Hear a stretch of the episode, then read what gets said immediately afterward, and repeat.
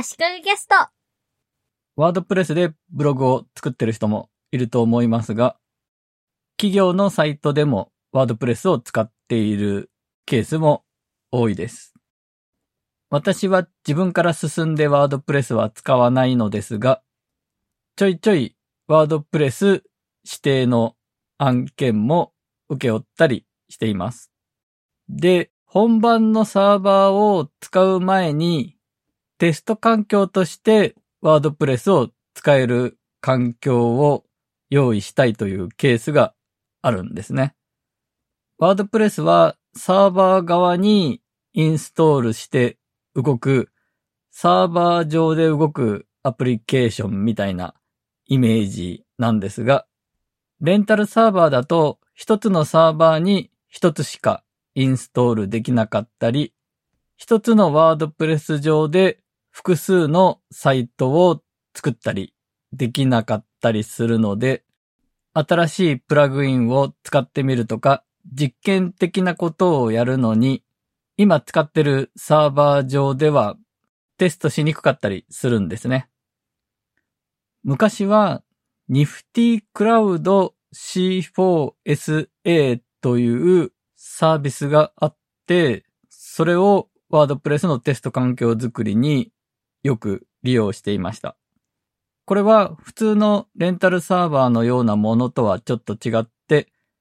開発環境をクラウド上に作れるというもので、ワードプレスの使える環境をクラウド上にポコッと簡単に作ることができて、15日間無料で使えたんですね。この15日無料のワードプレスをいくつも作ることができたので、何度も利用させてもらって、とても重宝していました。この Nifty Cloud C4SA が終了して以来、テスト環境をどうしようと思っていたのですが、私がテスト環境を作らないといけないケースがないまま、今に至っていました。そして、今回、ワードプレスのテスト環境が欲しいなとなったところで、まず考えるのが大きく分けて2つ。ローカルに環境を構築するか、ネット上でクラウドかサーバーでなんとかするかの2つです。ローカル、つまり自分のパソコン上でワードプレスが動く環境を作ってしまう。そうすると無料で好きなようにいじり放題。いろんな実験ができるようになります。ウェブサーバーの機能が必要です。データベースが必要です。PHP が動く環境が必要です。そこにワードプレスをインストールしますと。一つ一つやっていくにはかなり面倒な作業になるはずです。でも最近はその辺簡単に一括でインストールしてくれるようなツールがあるんですね。まさにローカルという名前のツールがあって、Mac、Windows 上に WordPress の動く環境を簡単にインストールできるらしいです。ただ、いろんなものをインストールすることには変わりはないので、多分操作は簡単でも、それなりにはインストールに時間がかかるでしょうし、ストレージの容量もそれなりには必要になるはずなんですね。継続的にワードプレスの研究や開発をやって、ネットにつながってない環境でもワードプレスを動かしたいと。ワードプレスを頑張ってる人にはいいんですが、私のようにとりあえずテスト環境を作って、使い終わったらそのテスト環境ごと捨ててしまいたいという場合には、毎回自分のパソコンに環境をインストールするのはあんまり向かないかなと。大掛かりすぎるかなと思いました。なので、やっぱりネット上でなんとかしようと。そこで、やっぱり Nifty Cloud C4SA みたいに、クラウド上にワードプレスが動く環境を構築できる AWS、Amazon Web サービスか、Google の Google クラウドプラットフォーム。この二つで簡単にワードプレスを使えるらしいとは、情報として知ってはいたので、いよいよ試してみようかなと思いました。AWS は何度か使ったことがあって、ワードプレスではなく、ムーバブルタイプという別な CMS を AWS 上で動かしたこともあります。で、印象として AWS はわかりにくい、使いにくい、Web デベロッパー側の開発者側ではない私レベルからすると難しくてとっつきにくいなという印象でした。なので今回は Google クラウドプラットフォームの方を使ってみました。Google クラウドプラットフォーム上でワードプレスが動く環境を作るのはすごく簡単でした。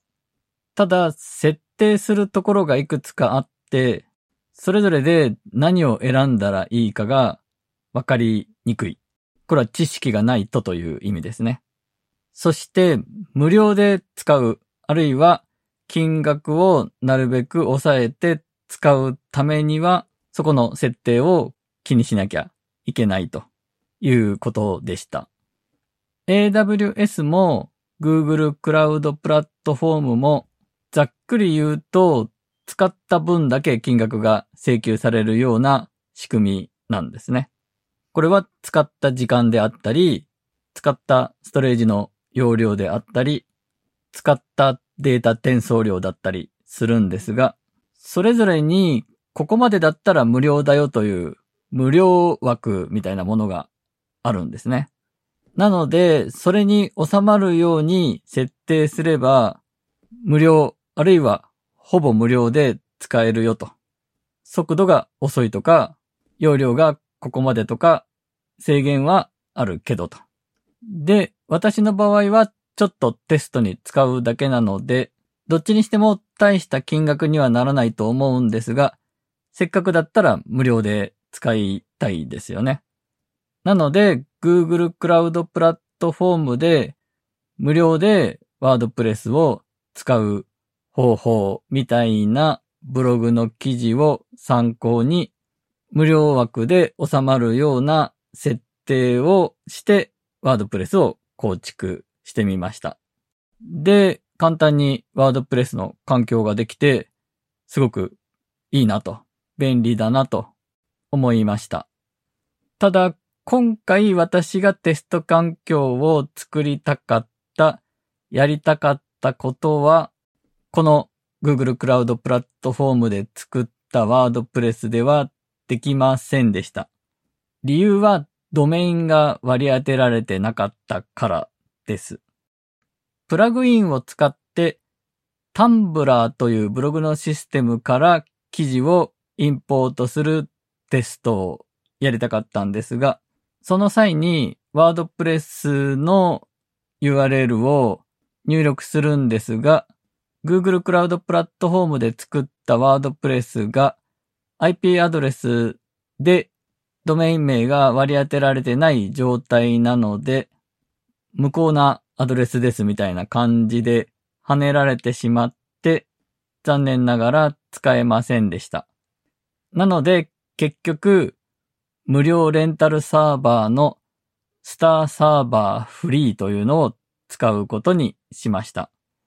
ドメインの業者の話の時に出てきたスタードメインと同じ運営会社のサービスですね。